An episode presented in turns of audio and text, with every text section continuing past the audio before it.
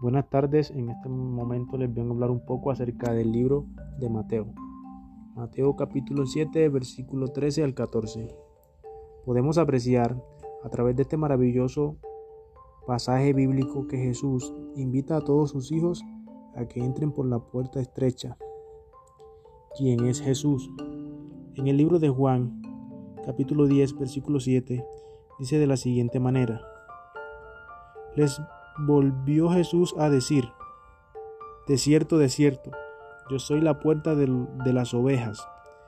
Jesucristo hace esta invitación, porque solo hay una entrada para obtener la salvación, y esa entrada es Él.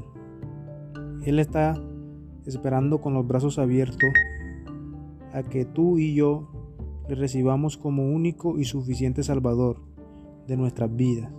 Dice la palabra, Jesucristo es el mismo ayer, hoy y por los siglos. Jesús siempre estará esperando a su pueblo con los brazos abiertos. Jesús aún nos sigue amando de la misma manera. Por eso debemos buscarle y aprender de su palabra. Su palabra es verdad y vida. Su palabra es amor.